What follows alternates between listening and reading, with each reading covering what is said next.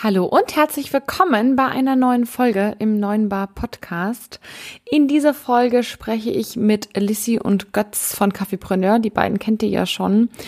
Wieder über ein spannendes Thema, das sowohl Kaffee-Neugründer als auch bereits bestehende Gastronomen in der Regel brennend interessiert, nämlich es geht um das Thema Personal. Gerade wenn man einen neuen Laden startet, ist man mit Sicherheit noch sehr, ja, ich will nicht sagen unsicher, aber man stellt sich mit Sicherheit die Frage, wie finde ich das richtige Personal? Wie halte ich das Personal? Was brauche ich überhaupt für ein Personal? Auf was muss ich da achten? Welche Charakterzüge etc. pp. Und ähm, ja, wie wappne ich mich gegen Probleme mit Personal? Und das sind alles Fragen, die mit Sicherheit angehenden Kaffee-Neugründern im Kopf rumschwirren. Und deshalb haben wir genau diese Folge zu diesen Themen aufgenommen. Und ja, diese Folge, ich bin sehr glücklich darüber, ist super vollgepackt mit praxisorientierten Tipps von Götz, der selbst sehr, sehr lange in der Gastronomie ähm, einen Café geleitet hat, beziehungsweise mehrere Cafés, Bäckereien und so weiter. Und ja, diese Folge ist wirklich gespickt mit seinen Praxistipps und da werden der ein oder andere wird da sehr, sehr überrascht sein, was da alles Spannendes rauskommt. In diesem Sinne wünsche ich euch jetzt ganz viel Spaß mit dieser Folge und wir legen los. Hallo, Servus und herzlich willkommen beim Podcast 9 Bar, dem B2B-Podcast rund um Kaffee, Gastro und Co. Hier geht es um aktuelle Gastrothemen, alles rund um das Thema Kaffee und wie du mit einem besseren F&B-Konzept mehr aus deinem Gastbetrieb holst.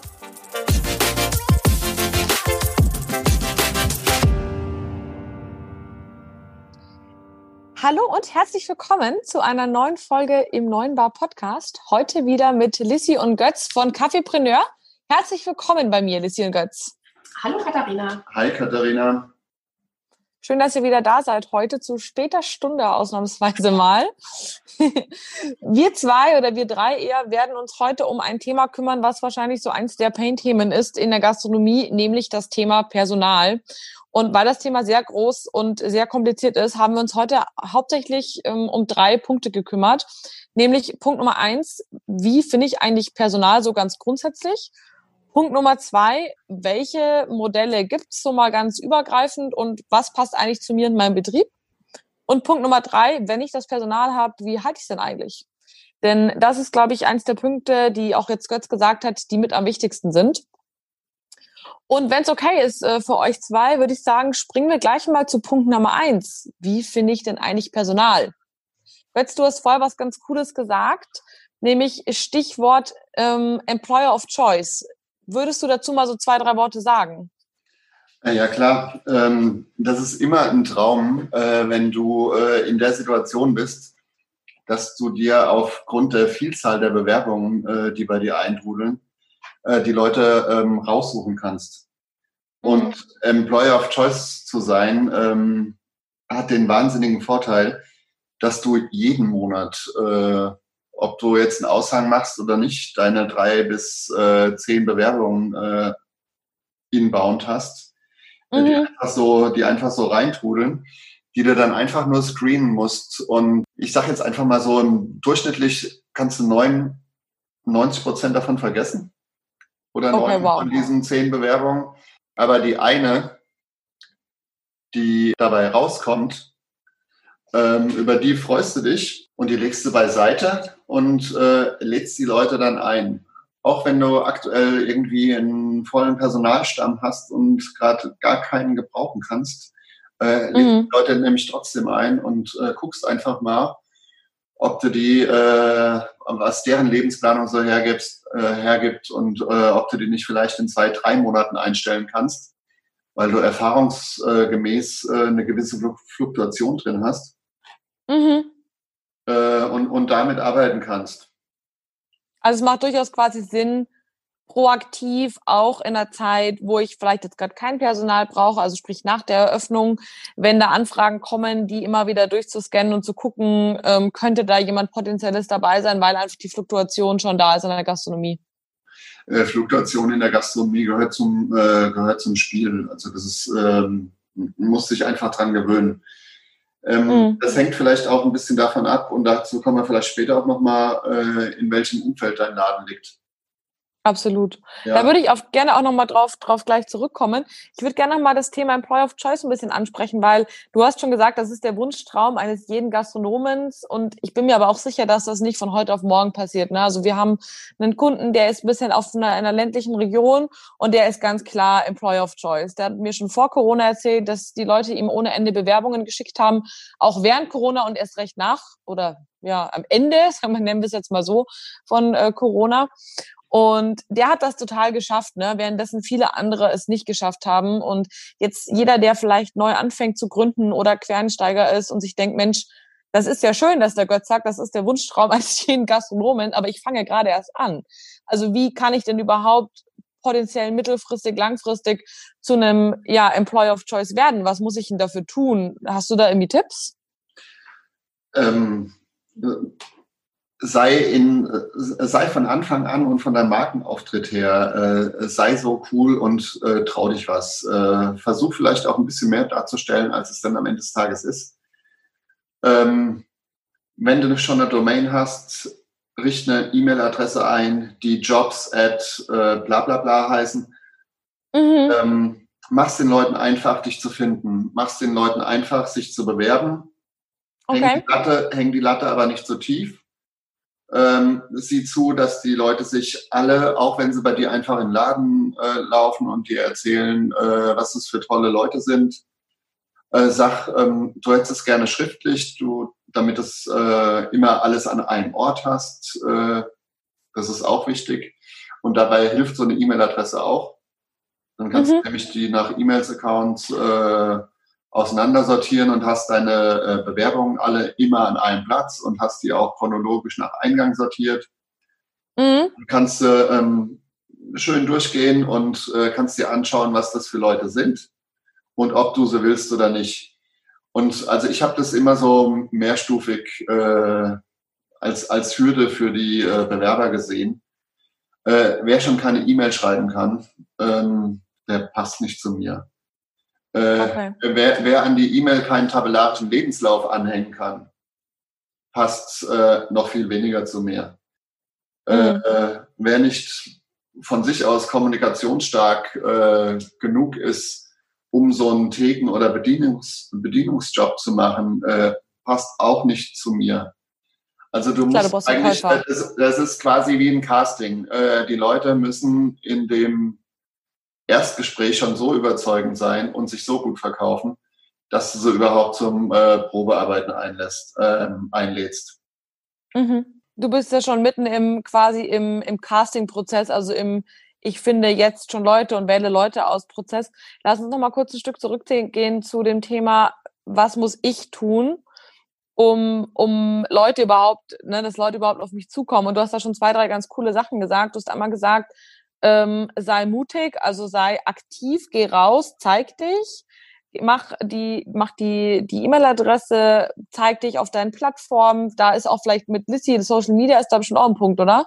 Auf jeden Fall. Das ist ja immer, äh, also du solltest ja schon zum Start von deinem Café auf jeden Fall ähm, zumindest eine Social Media Plattform am Start haben oder eine Webseite. Also entweder oder, du solltest dich auch nicht verzetteln, aber Instagram oder eine Webseite wird schon da sein. Und da kannst du natürlich äh, publik machen, dass du Leute suchst. Das ist auch sehr sinnvoll, äh, weil es am Anfang, wie gesagt, dich noch nicht so viele Leute kennen und deswegen die Möglichkeiten auch begrenzt sind.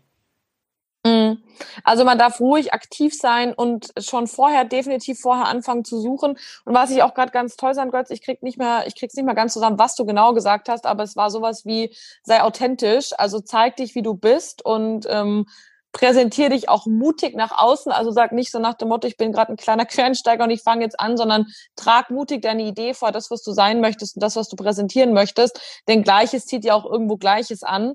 Genauso wie du vorher die Story erzählt hast, dass jemand zu dir vielleicht in den Laden reinkommt und dein Design toll findet und deine Art toll findet und sich deshalb bei dir bewirbt. Und wenn man vielleicht im Voraus auch schon ein bisschen aktiv rausgeht, mutig mit seiner Idee rausgeht, über soziale Medien, über ähm, weiß ich nicht, Aushänge etc. pp, dann sehen die Leute schon ein bisschen mehr dein wahres Gesicht und können vielleicht auch einschätzen, will ich da arbeiten oder nicht. Und ähm, das, glaube ich, ist auch ganz wichtig, ähm, wenn sie dich, wenn sie sich bei dir bewerben, weil man halt dann nicht ganz im Dunkeln tappt, ne? Und dann die Chance vielleicht auch ein bisschen geringer ist, dass da jemand bei dir landet, der halt so gar nicht in deine eigenen äh, Kategorien fällt. Götz, gibt es denn noch so einen Geheimtipp jetzt, sag ich mal, neben Social Media, Homepage und so weiter, was jetzt so irgendwie jeder macht, schwarzen Brett, ähm, Aufhänger in der Uni. Hast du noch irgendeinen so Tipp? Was hat bei dir gut funktioniert bei Brot und deine Freunde?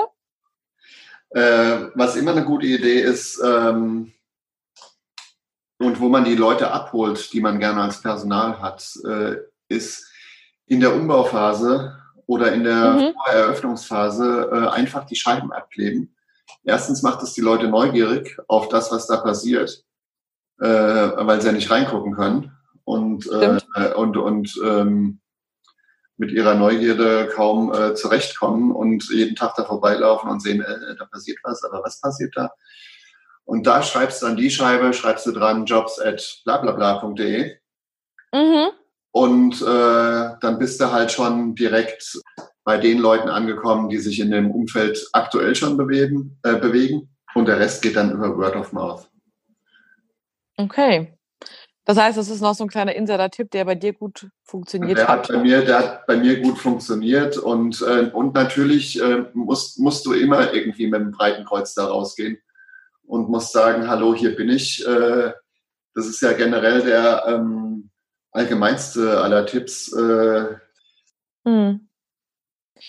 Da sind wir auch gerade schon beim Thema tatsächlich. Das passt eigentlich wie die Faust aufs Auge, weil du hast vorher schon mal ganz kurz angeteasert, wie du vorgegangen bist, wenn wir jetzt mal annehmen, dass wir jetzt ein paar Bewerbungen schon im Eingang haben. Das hoffen wir jetzt mal für jeden, der da draußen das hört und neu anfängt, ähm, der Auswahlprozess. Du hast schon gesagt, ähm, du hättest gerne deine Bewerbungen per E-Mails, weil du es einmal A, eben schön chronologisch hast. Du siehst, wie die Leute schreiben, wie die so drauf sind, ähm, ob sie in den E-Mail-Anhang äh, hinhängen können, also im Lebenslauf oder nicht. Das ist, glaube ich, schon mal ein ganz gutes grundsätzliches Auswahlverfahren. Wie hast du denn sonst oder was sind so denn sonst so deine Tipps zum Auswahlverfahren? Auf was hast du denn so an Eigenschaften geachtet bei den Leuten? Stichwort äh, Introvert hinter der Kaffeemaschine. Stichwort Introvert in der Kaffeemaschine. Äh, ich habe den Extrovert gesucht. Äh, wenn ich mir dann Leute eingeladen habe zum persönlichen Gespräch, ich wollte ja keine, ähm, ich wollte ja keine Zeit zum Fenster rauswerfen und äh, mit endlos vielen Leuten da Kaffee trinken, sondern das sollte möglichst auf den Punkt sein und dann ähm, mussten die sich wie bei einem Elevator Pitch in zehn Minuten so präsentieren, weil ein Verkaufsgespräch ist meistens keine zehn Minuten lang, mhm. äh, so präsentieren, dass sie mich überzeugen konnten. Okay, also du hast auf jeden Fall nach kommunikationsstarken Menschen gesucht. Ja, mit anderen Worten, äh, definitiv Casting-Prozess, die brauchten quasi äh, das ähm, Extrovert-Bühnengehen, äh, das jeder braucht, der sich auf eine äh, Bühne, sei es Theater, sei es Musik, sei es äh, sonst irgendwas traut.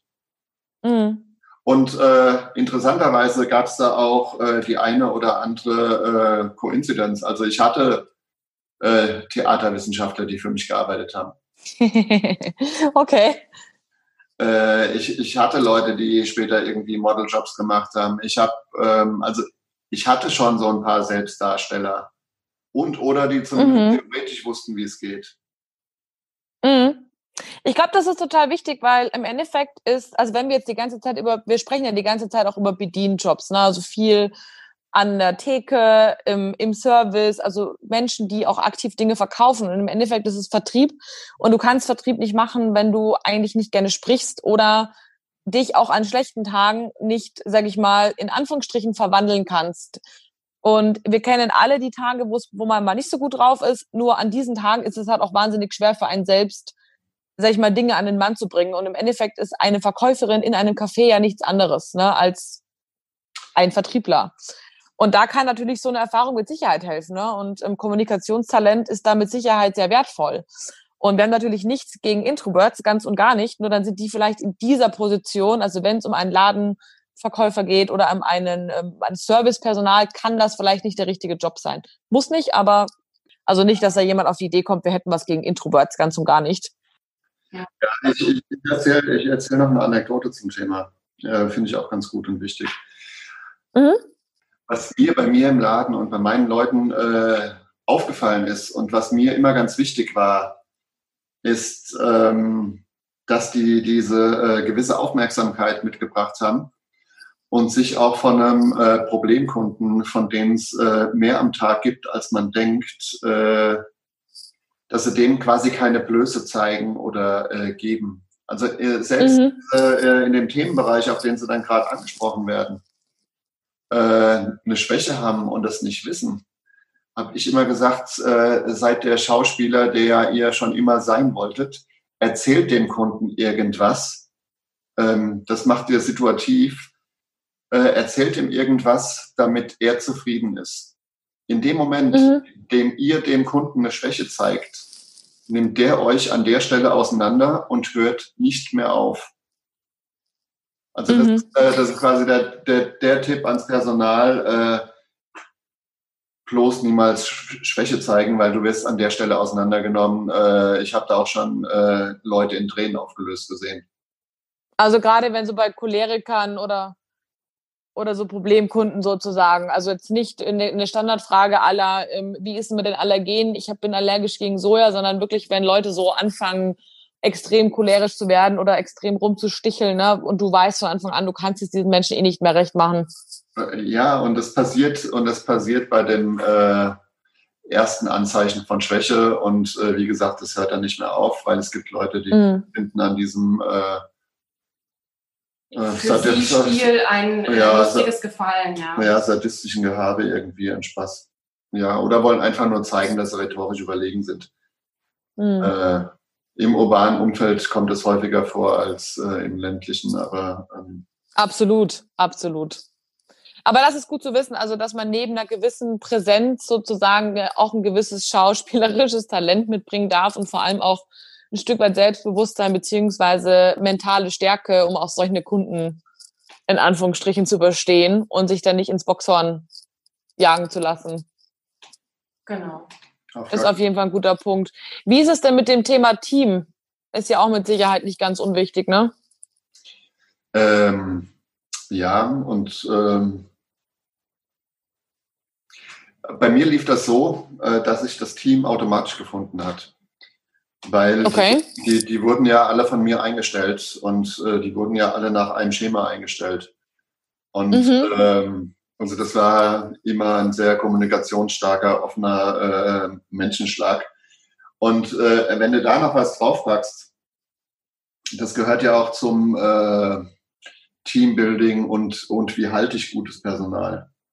Also jetzt mhm. davon, dass du sowieso äh, immer freundlich sein solltest, auch wenn es dir manchmal schwerfällt, äh, nicht bossy zu sein, ähm, dass du äh, so die Basics wie niemals einen Mitarbeiter vom Kunden belehren oder anpfeifen oder sonst wie äh, runtermachen. Äh, sollte eigentlich nie, nie passieren. So viel Zeit muss immer sein, äh, dass der Kunde ums Eck ist, bevor du dann äh, Dinge, die gerade schiefgelaufen sind, zur Sprache bringst. Mhm. Also okay. äh, immer, immer freundlich sein, ähm, keine Belehrung vom Kunden. Und dann äh, Teambuilding, ja, lass dir was einfallen. Also äh, ich war mit meinen ganzen Leuten auf dem Konzert, äh, macht immer einen Heidenspaß. Äh, das, mhm. äh, das können Sachen sein, ähm, die mal teurer, mal günstiger sind, je nachdem, wie es äh, wie es sich gerade darstellen lässt. Und wie es auch zum Team mhm.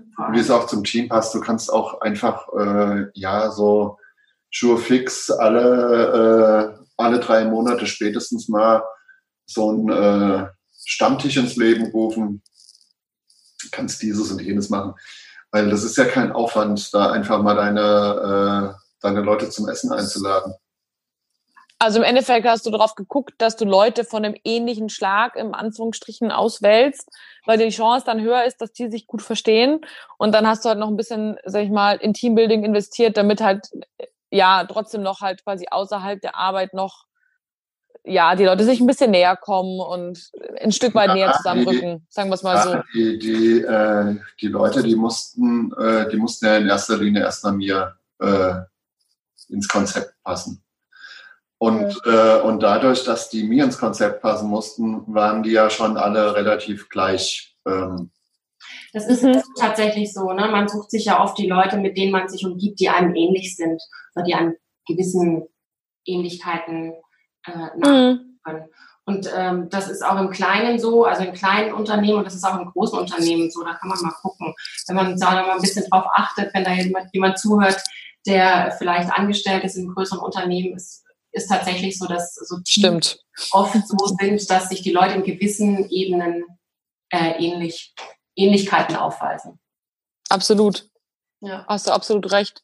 Lissy, du hast vorhin noch was ganz Cooles gesagt, das würde ich hier gerne noch mit, mit einbringen, ähm, bevor wir dann so ein bisschen weiterhüpfen. Du hast gesagt, also man soll sich im Endeffekt so ein Stück weit ähm, auf sein Bauchgefühl hören und sich auch die Kernfrage stellen, kann ich mit der Person sechs Stunden am Tag verbringen?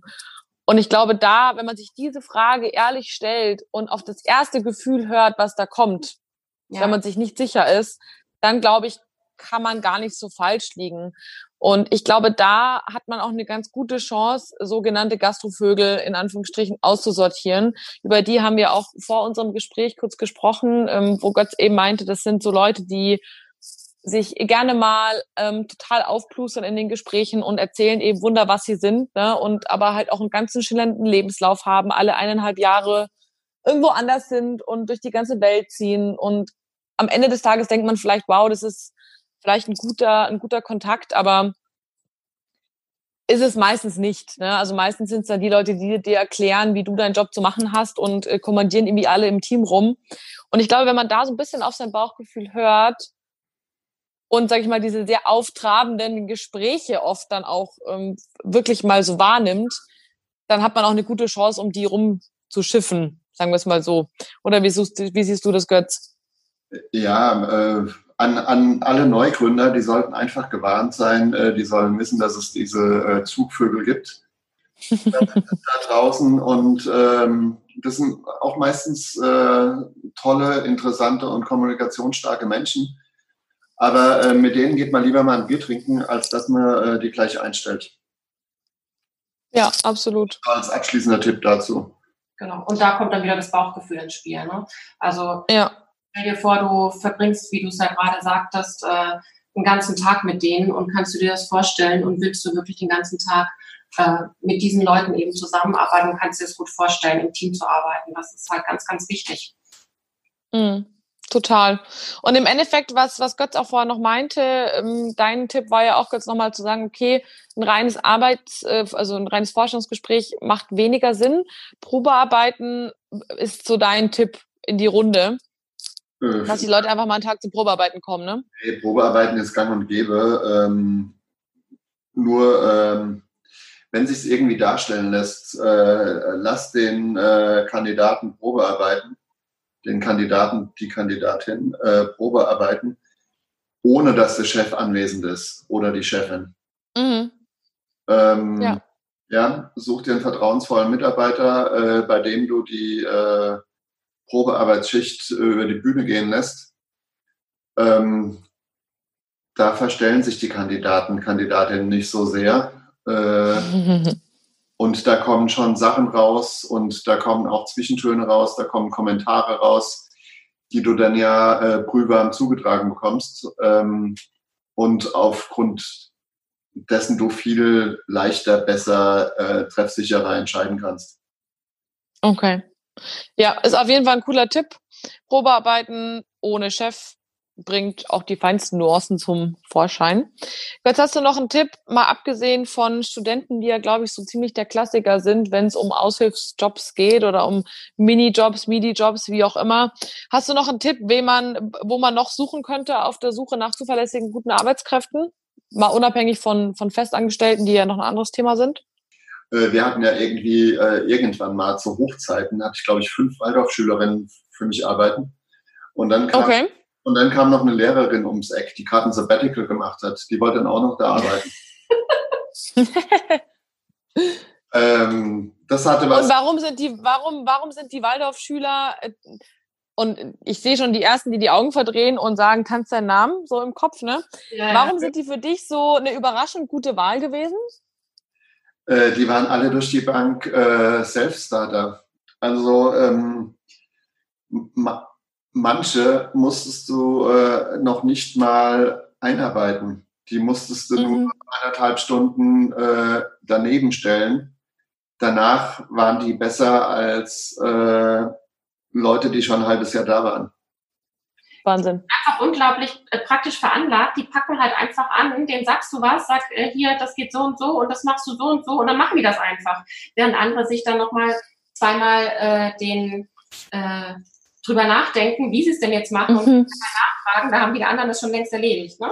Das ist schon ziemlich äh, cool. Ja, die, können, die können super mit den Augen stehlen. Äh, wie gesagt, du sagst denen, guck zu und, äh, und das läuft. Cool. Also, also das ist, glaube ich, echt nochmal so ein kleiner Insider-Tipp auch, an den viele mit Sicherheit nicht denken. Und auch selbst wenn sie den Tipp bekommen, wahrscheinlich denken, wirklich jetzt? Ähm, nichts gegen Waldorfschule, also überhaupt nicht. Aber die haben ja leider oft so ein Klischee äh, kleben. Definitiv. Was es, glaube ich, für die Leute auch häufig echt nicht leicht macht. Und nee, aber das hier mal wirklich eine Lanze gebrochen.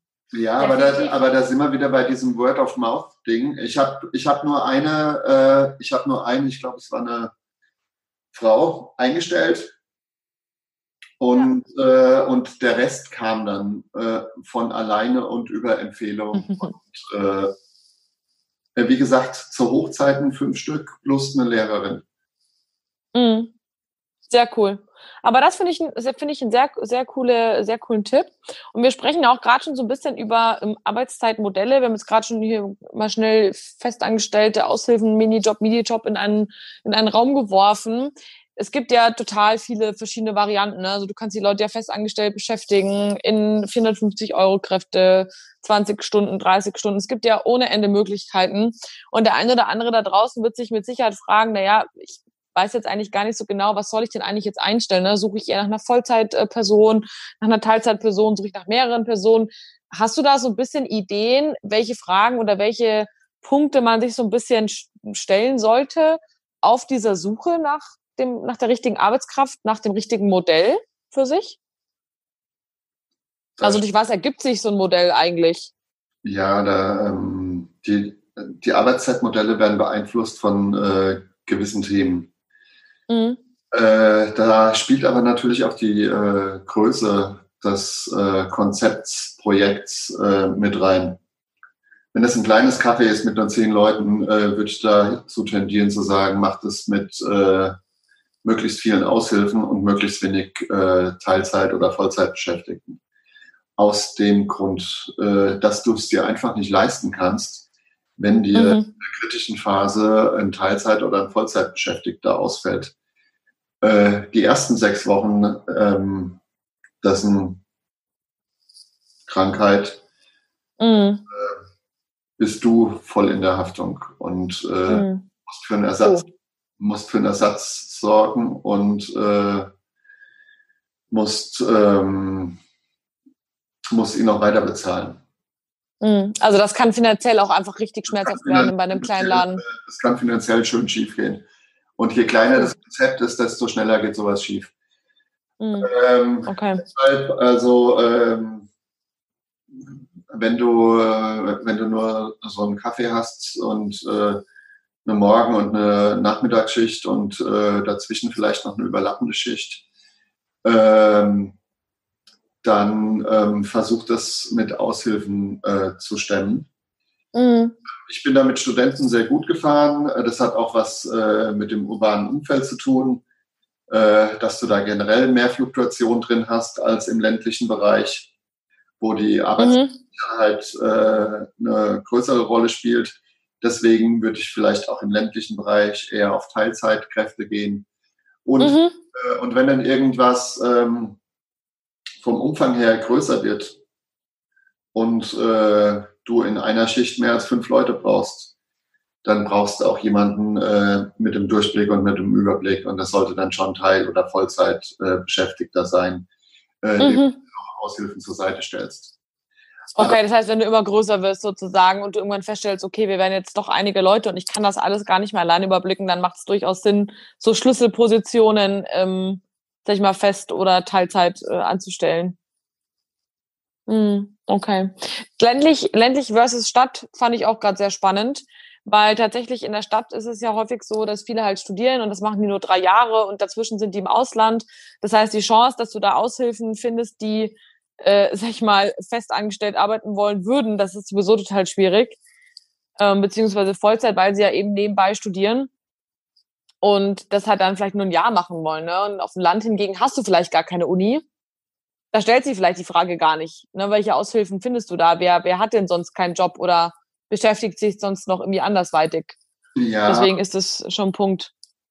Das ist ein Punkt. Und äh, der, der zweite Punkt ist, äh, die Leute, die die Mac-Jobs, also diese klassischen Studenten, äh, Burger, Burger Flipping, äh, kleinen Aushilfsjobs machen, mhm. ähm, die findest du äh, im urbanen Umfeld eben nur in dem studentischen Bereich, weil äh, die anderen Leute, die diese Mac-Jobs machen können, wollen, sollen, ähm, die wohnen tendenziell nicht mehr in der gentrifizierten Stadt, sondern die mhm. wohnen in Beckgürtel. Und können sich gar nicht leisten auch. Ja. Die, die, können sich das nicht leisten und von dem ja. sowieso schon schmalen Lohn, den sie erhalten, wollen sie nicht noch äh, 10 Euro pro Tag in Transport stecken. Mhm. Wenn sie eben nicht Studenten sind und ein Studententicket haben. Und Super wichtiger Punkt, ja. Sowieso frei fahren. Mhm. Ähm, also äh, der, die Arbeitszeitmodelle ergeben sich durch einen Standort, durch Öffnungszeiten, durch Räumlichkeiten. Und dann kommt es noch darauf an, was es für ein Konzept ist, äh, wo das liegt. Ähm. Mhm. Macht Sinn. Zum Thema Räumlichkeiten, was, was meinst du damit, Götz? Ähm, du, du mietest irgendeinen Standort an und äh, hast da irgendwas im Kopf. Ähm, und muss die Öffnungszeiten darauf abstimmen. Aber der Standort hat zum Beispiel gar keinen Personalraum. Okay. Also, also landest du zwangsläufig äh, als, als Tipp ähm, beim Arbeitszeitmodell, wo deine maximale Schichtlänge sechs Stunden ist, wo du äh, quasi keine äh, gesetzlich vorgeschriebene Pausenzeit hast. Äh, zumindest keine Ach so. Also zumindest keine Pausenzeit, äh, wo ein Aufenthaltsraum, der ähm, ausgestattet sein muss, glaube ich, wenn ich nicht komplett falsch liege, weil ich hatte äh, bei meinem letzten Konzept keinen. Also mhm. der Außenraum muss ein Fenster haben. Äh, okay, verstehe. Muss einen Tisch haben, muss einen Stuhl haben und dann äh, muss da noch ein bisschen Platz sein für Spinde, mhm. um die Hygieneanforderungen zu erfüllen und so weiter. Also das ist auch, hey. ja, es ist alles nicht so einfach. Und äh, wenn du halt irgendwie so ein ganz kleines, äh, feines Konzept machst und hast da gar nicht viel Platz, dann musst du halt die Schichtlängen so verkürzen, dass du äh, damit zurechtkommst. Und dann bist du, dann landest du dann automatisch beim Arbeitszeitmodell, äh, wo du nur Teilzeitleute hast, äh, weil du mhm. Leute gar nicht beschäftigen kannst. Okay. Das heißt, im Endeffekt kann man es ganz relativ äh, abkürzen im Sinne von, guck dir deine Räumlichkeiten und deine Lage an versus äh, dein Konzept. Desto größer du wirst, desto umfangreicher du wirst, desto wahrscheinlicher ist es, dass du mit Festangestellten in, sage ich mal, Voll- oder Teilzeitmodellen arbeiten musst, weil es einfach ansonsten zu chaotisch mit zu vielen Menschen wird und desto kleiner du wirst, desto ähm, ja auch kostensparender und risikoärmer musst du arbeiten. Das heißt, du gehst eher noch noch eher auf äh, Aushilfen ja. die du vielleicht in, in größeren Modellen, sag ich mal, als Unterstützung einsetzen kannst und auch brauchst, aber da eben auch ganz gut mit Teil- und Vollzeit-Festkräften ähm, fährst. Nee, und jeder macht seine Erfahrungen. Ich habe anfangs auch mit äh, Vollzeitleuten gearbeitet. Mhm. Dann ist da okay. ein zwei Wochen ausgefallen. Und das hat, äh, das reißt dann halt gleich Löcher, äh, die du kaum noch füllen kannst. Mhm. Und okay. Und dann habe ich äh, früher oder später mal ähm, einen Ersatz losgestrichen und äh, dafür drei Aushilfen eingestellt und habe gesehen, dass das auch ein äh, praktikables Modell ist. Und dann wurden es immer mehr Aushilfen und es lief immer runter. Witzig. Also durch die, durch die mehr Aushilfen. Weil, äh, wenn die sorgfältig ausgewählt sind und äh, genauso kommunikationsstark wie die festen Leute, dann fällt so eine Aushilfe aus und dann hast du plötzlich neun andere, die sich um die Schicht, die sich um die Schicht kloppen. Mhm. Äh, das heißt, du hast gar kein Problem, sondern das Problem löst sich von selbst. Okay, das ist ein guter Hinweis, weil ich denke, da wird auch vielleicht ähm, der Gedanke bei dem einen oder anderen durchaus anders gewesen sein, dass man eher denkt, desto mehr Aushilfen, desto mehr Chaos. Aber du hast gerade einen wichtigen Punkt gesagt, die müssen einfach gut ausgebildet und gut ausgewählt sein. Ja, dann ähm, das ist auch. Und die haben sich ganz sogar in meinem Fall über eine WhatsApp-Gruppe organisiert. Äh, und ich habe cool. und ich habe bis heute kein WhatsApp aus dem Grund. Das hat super funktioniert für mich.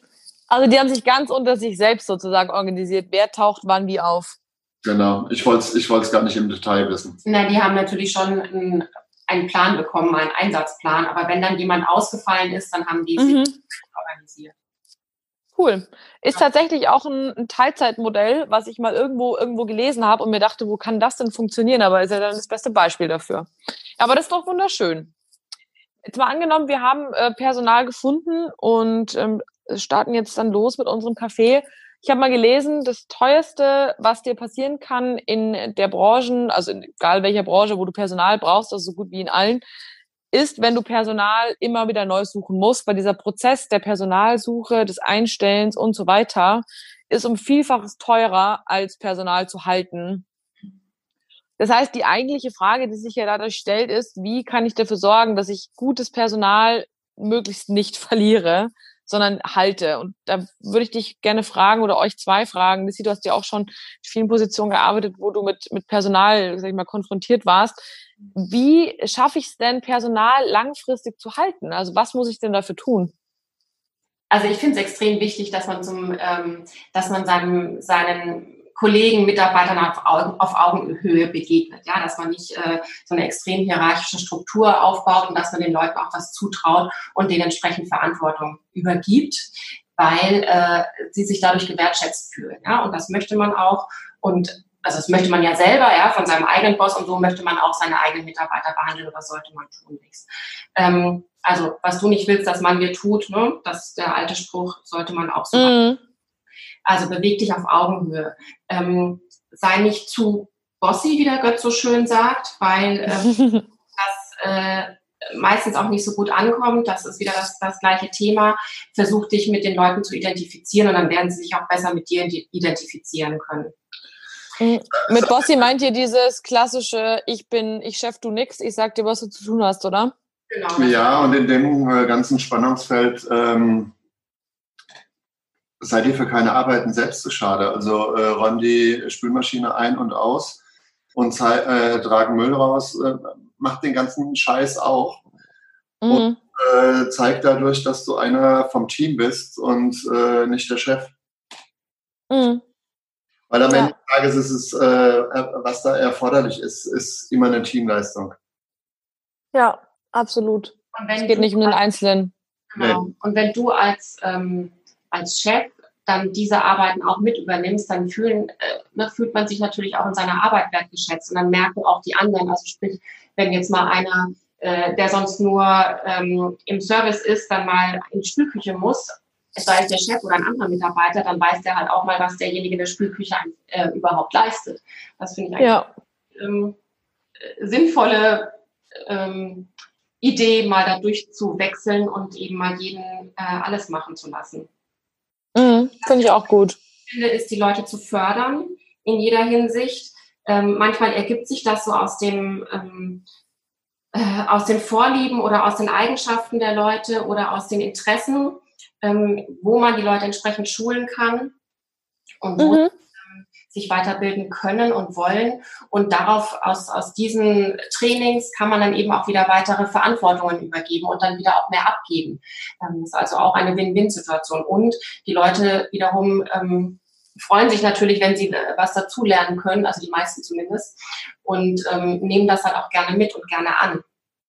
Mhm. Das bedeutet aber auch, man muss extrem aufmerksam ähm, durch seinen eigenen Laden gehen ne? und gucken, okay, wo tun sich Leute schwer oder ja, also wo, wo mögen sie das einfach nicht so? Was, was gefällt denen vielleicht auch einfach nicht so?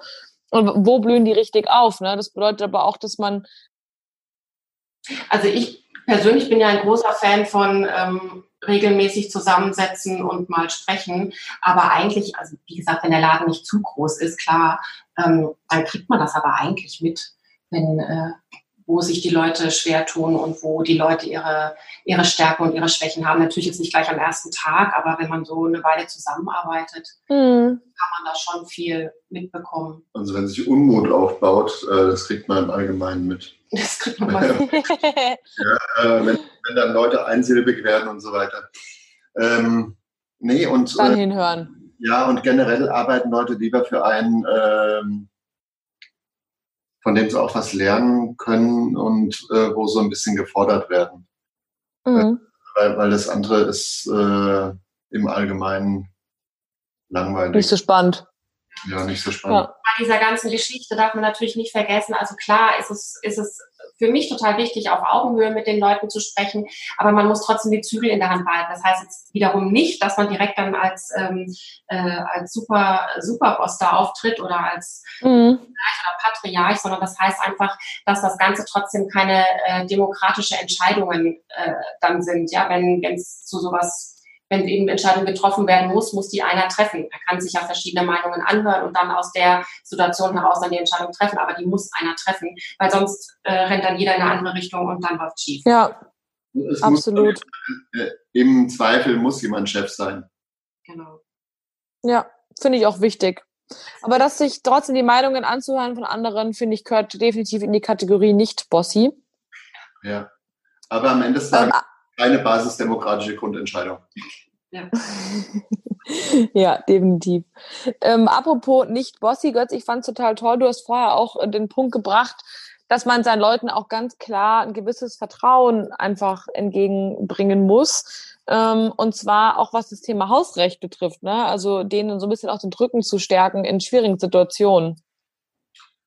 Äh, ja, auf äh, jeden Fall. In dem Moment, wo jemand allein in dem Laden arbeitet, äh, und dann egal, wie lange schon dabei, ähm, gab es von mir immer die Ansage, äh, du hast Hausrecht, du hast alle Freiheiten und du kannst Leute, wenn sie blöd sind, und äh, Leute sind leider blöd, nicht immer, aber manchmal, äh, mhm. hat immer das Recht, äh, den oder diejenige auch vor die Tür zu setzen.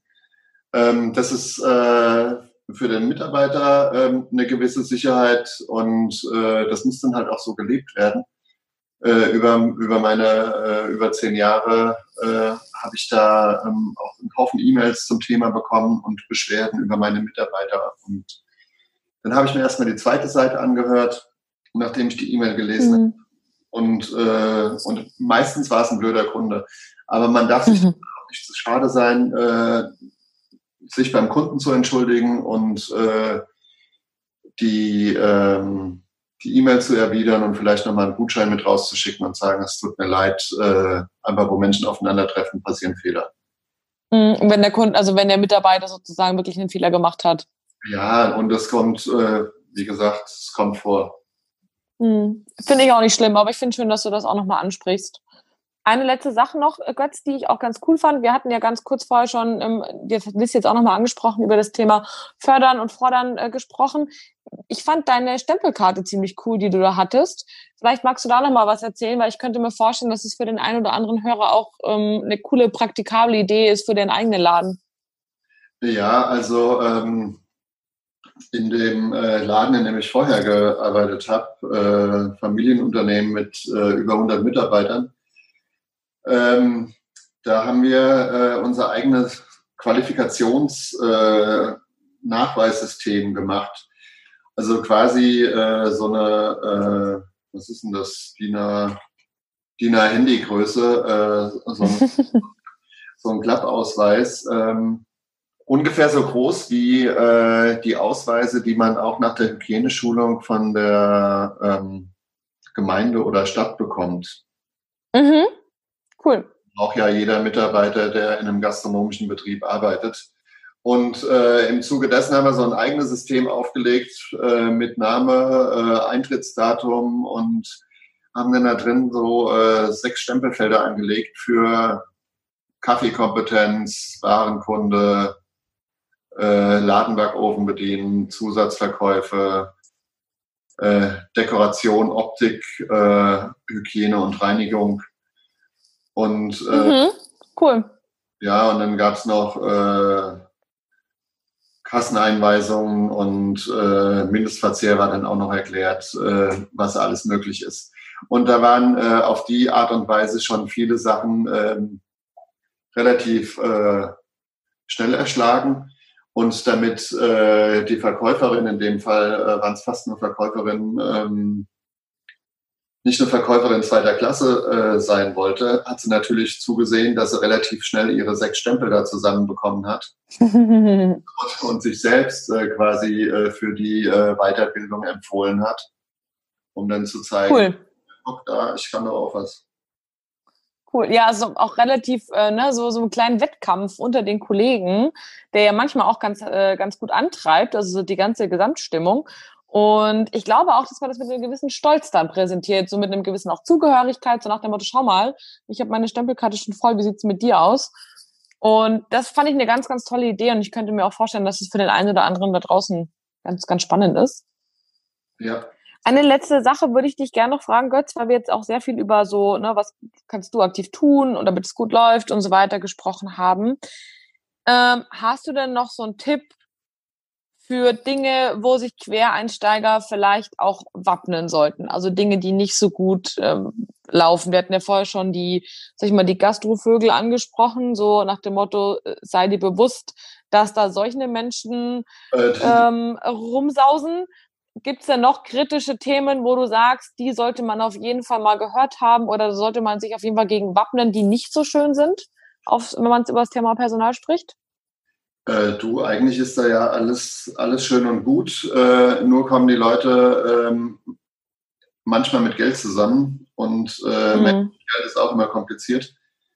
Äh, du mhm. einfach wissen, ähm, dass äh, ungefähr so sieben Prozent äh, zum Griff in die Kasse neigen. Äh, sprich, okay. du, wenn du 100 Mitarbeiter hast, äh, musst du die sieben irgendwie rausfinden. Mhm. Äh, wenn es weniger sind, äh, sind es entsprechend weniger Leute, die du finden musst, aber du musst sie finden. Und ähm, wenn wir hier über Mac-Jobs reden und über so eine gewisse Fluktuation und dann kommst du vielleicht in fünf Jahren dann doch auf deine äh, 50 bis 100 Mitarbeiter und von diesen 50 bis 100 Mitarbeitern, die dann über fünf Jahre für dich arbeiten, ähm, sind bestimmt auch eben fünf bis zehn dabei, die vielleicht mhm zum, Griff in die Kasse neigen. Und da musst du für dich die Entscheidung treffen, wie du damit umgehen willst. Hm. Ja, absolut. Wichtiges also, Thema. Ich habe ich hab Leute schon mit äh, Detektiv überführen und die Gespräche führen müssen. Ich habe aber auch äh, Sachen äh, in dem Zusammenhang ausgesessen. Ähm, wusste dann Bescheid, um wen es sich handelt und äh, im Folgemonat stand sie dann halt nur noch zweimal im Einteilungsplan und wussten, dass sie nicht mehr so gefragt sind und einen Monat drauf waren sie komplett raus. Hm. Okay. Ja, wichtiges Thema und ich finde, man darf in so einem Podcast auch nicht nur über die rosa-rote Welt sprechen, sondern durchaus über kritische Themen. Und deswegen finde ich das äh, ein sehr wichtiges Thema, ähm, auch wenn es kein schönes Thema ist. Nee, aber in dem aber dennoch relevant. Ja, aber in dem Zusammenhang kann man ja sagen, äh, die Finanzämter tun ja alles dafür, dass das äh, immer irrelevanter wird. Weil ja nur noch elektronischen Zahlungsverkehr gibt, äh, gibt es auch keinen Griff mehr in die Kasse. Ja, und es gibt ja inzwischen auch sämtliche technische Unterstützung, also Kaffeemaschinen zum Beispiel, die an Kassen angeschlossen werden mit strengem Kredit, also dass nur der Kellner, der eben, sag ich mal, das eingetippt hat, nachher dann auch mit seinem Schlüssel den Espresso bekommt und sonst kein anderer. Also es gibt ja immer mehr sozusagen so Stolperfallen, die eben diese Dinge vermeiden oder zumindest ein Stück weit vermeiden, so dass sich das alles ein Stück weit ähm, eingrenzt, weil das kann schon enorme finanzielle Schäden äh, ja, mit sich bringen, solche Leute bei sich im Laden zu haben. Und man weiß es vielleicht sogar, aber man weiß auch, man hat gerade keine Alternative. Sonst kann man den Laden vielleicht nicht mehr öffnen. Und das ist eine ganz unangenehme Situation. Also da auf jeden Fall Augen auf und im Zweifel auch technische Hilfe da nicht scheuen, das Ganze ein bisschen schwieriger zu machen für, für ein paar langen Finger. Äh, genau, aber äh, dann machen wir jetzt noch einen ganz kurzen kleinen anderen Themenkreis auf, nämlich Controlling. Äh, mhm. den ganzen Leuten, äh, das gehört nämlich auch eher zum Personal als woanders hin, äh, muss den ganzen Leuten halt auch sagen, äh, dass es äh, einen Personalverzehr mit einem gewissen äh, Rabattsatz gibt, dass, mhm. es, äh, dass es keine freien Getränke für allen aus dem, für alle aus dem Kühlschrank gibt, äh, und dass äh, das, was an Ware abends über ist, ähm, mhm. auch dem Unternehmer gehört und äh, nicht den Mitarbeitern oder nicht zur freien Verfügung oder äh, sonst wie. Mhm. Weil alles, was davon abhanden kommt, äh, ist per Definition Diebstahl. Das heißt, muss man das, also ich weiß tatsächlich nicht, wie das ist. Ich weiß aber, dass Bäckereien leider häufig, also einfach aufgrund ihres Geschäftsmodells, häufig mit Retouren, also mit Ware, die nicht verkauft wird, zu kämpfen haben und das auch fast nicht vermeidbar ist. Wie ist es denn, ähm, wenn ich jetzt zum Beispiel Mitarbeitern was mitgebe, ist es dann ein Problem, weil das ein geldwerter Vorteil ist? Oder muss ich das irgendwo angeben aus steuerrechtlichen Gründen, dass ich Retouren habe? Kannst du da vielleicht nochmal was zu sagen? Also wie ist es überhaupt mit diesen Retouren? Nee, das, das, das müsstest du machen. Äh, es ist tatsächlich ein geldwerter Vorteil. Äh, aber du solltest im Allgemeinen äh, nichts mitgeben, sondern es besteht die Möglichkeit, das äh, im Rahmen des äh, Personalkaufs oder sonst wie ähm, käuflich zu erwerben. Und, und alles, was Retoure ist, und die Retourenquote sollte ja möglichst klein sein, also äh, mhm. 5 Prozent, beim Bäckereien tendiert sie irgendwo zwischen 5 und 10. Mhm. Ähm, aber die sollte, die sollte nicht angefasst werden äh, von niemandem, weil ähm, das lässt sich ja auch noch in Teilbereichen recyceln. Also entweder, entweder geht es zur Tafel oder es wird zu Paniermehl oder es wird in der Teigverarbeitung nochmal eingesetzt oder sonst wie weiterverarbeitet. Äh, deshalb ähm, schwieriges Thema. Nee, mich, mich würde nur interessieren, weil die Argumentation von Leuten ist ja immer, und das kann ich auch verstehen, naja, es wird dir eh weggeschmissen. Genau, das, das, ist, das ist tatsächlich so, aber tatsächlich ist es ja auch so, wenn sie es vorher gekauft hätte, dann hätte man es auch nicht wegschmeißen müssen. Weißt du, ich mm, okay, ja, total. Ich kann da, ich, also ich verstehe die Argumentation auch, auch absolut, ja, aus, aus Verbrauchersicht, aber eben nicht aus, äh, aus Unternehmersicht. Und mm. der Vorteil ist natürlich auch nochmal eine andere Geschichte, klar. Ja, und okay. also das Problem ist, das Problem ist, diese tausend kleinen äh, Sachen, die passieren können, ergeben am Ende immer eine große Zahl. Mm, ja, das stimmt. Ja, das heißt, äh, wenn äh, eine Flasche Fritz Cola nur einen Euro kostet und äh, dir der Mitarbeiter in der Morgenschicht äh, sich eine genehmigt, dann ist es ein Euro. Aber wenn mhm. Äh, die zweite Schicht genauso macht und die dritte auch, und dann bleibt es vielleicht nicht nur bei einer Flasche, dann hast du plötzlich äh, sechs Flaschen am Tag weniger. Das sind dann schon ja. sechs Euro und das nimmst du jetzt mal äh, 350. Ja, da wird schon dünn. Äh, 350 Öffnungstage im Jahr. Äh, 6 mal 350, das ist ein äh, Thailand-Urlaub für zwei ja. Wochen, eine Woche. Ja, und nur um das auch nochmal klarzustellen, es geht jetzt nicht darum, dass man super äh, greedy ist und seinen Mitarbeitern sozusagen nichts gönnen möchte. Da bin ich auch kein Fan von. Also gerade zum Beispiel, wenn man neue Produkte einführt oder so, finde ich es ganz wichtig, dass die Mitarbeiter die auch probieren, um einfach zu wissen, was verkaufen wir denn eigentlich da.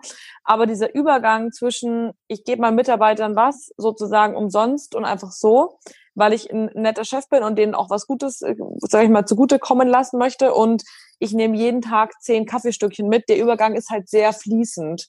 Und da gilt es einfach, ähm, vorsichtig zu sein und den Mitarbeitern, das finde ich eben eine gute Option, denen relativ hohen Personalrabatt eben zu gewähren. Achtung, da gibt es eine Freigrenze im Jahr, da sollte man eben aufpassen, dass man da eben nicht, nicht drüber rutscht, zwecks äh, Versteuerung ja. ähm, finde ich einen ganz guten, ganz guten Mittelweg, ne? weil die Bahnen in der Regel in der Bäckerei sind ja eh nicht unendlich teuer. Und wenn ich dann mit einem Mitarbeiterrabatt arbeite, zum Beispiel, oder jetzt auch in einem Café, ähm, dann ist es ja schon ein sehr, sehr großer Vorteil für die Mitarbeiter und so kann man diese ganze Geschichte vielleicht ganz gut lösen. Also bei mir zum Beispiel war Kaffeemaschine immer frei. Mm, ja. Also, äh, Kaffee ist ja auch ein gutes Getränk. Ist ein, ist, ist, ist ein faires Getränk für beide Seiten. Ja, eben, finde ich auch. Finde ich auch. Und so, einen, äh, und so einen gut äh, koffeinsaturierten Mitarbeiter hinter dem Tresen stehen zu haben, der noch eine Ecke wacher ist als äh, äh, immer gern genommen. Wenn das mal kein gutes Schlusswort war für diese Folge. Ich danke euch zwei für den sehr offenen Austausch, sehr spannenden Austausch. Ich bin mir sicher, da war man jede Menge Insider-Tipps auch für gestandene Gastronomen dabei. Und für alle die, die jetzt neu anfangen, mit Sicherheit auch. Und da werden wir die nächsten Folgen auch noch ein paar sehr, sehr interessante Themen äh, bringen. Ich sage herzlich Danke und äh, wünsche euch noch einen ganz schönen Abend. Ja, auch Katharina, vielen Dank. Tschüss, bis zum nächsten Mal. Ciao, ihr zwei. Tschüss. So, und das war's auch schon wieder mit der Folge mit Lissy und Götz und Kaffeepreneur zum Thema Personal. Ich hoffe, ihr seid genauso happy mit dieser Folge wie ich. Ich finde, da war wahnsinnig viel spannende Dinge mit dabei. Und ja, ich denke, wenn ihr diese Folgen und alle weiteren hört, seid ihr auf jeden Fall gut gewappnet für den Start eures neues Cafés. Und falls ihr noch eine Kaffeemaschine braucht, wisst ihr ja, seid ihr bei mir absolut richtig. Wie ihr mich erreichen könnt, fragt ihr euch jetzt vielleicht. Entweder ihr schreibt mir eine E-Mail unter k.rittinger.kaffeegruppe.de, das ist meine geschäftliche E-Mail-Adresse, oder kontaktiert mich auf meinen sozialen Medienkanälen, wie zum Beispiel Instagram oder Facebook. Da findet ihr den Podcast unter 9-bar-podcast. Ich wünsche euch jetzt einen ganz, ganz wundervollen Tag. Macht es gut und bis zur nächsten Woche. Da geht es schon weiter mit einer neuen coolen Folge. Um was es geht, wird noch nicht verraten. Macht's gut und bis bald. Ciao.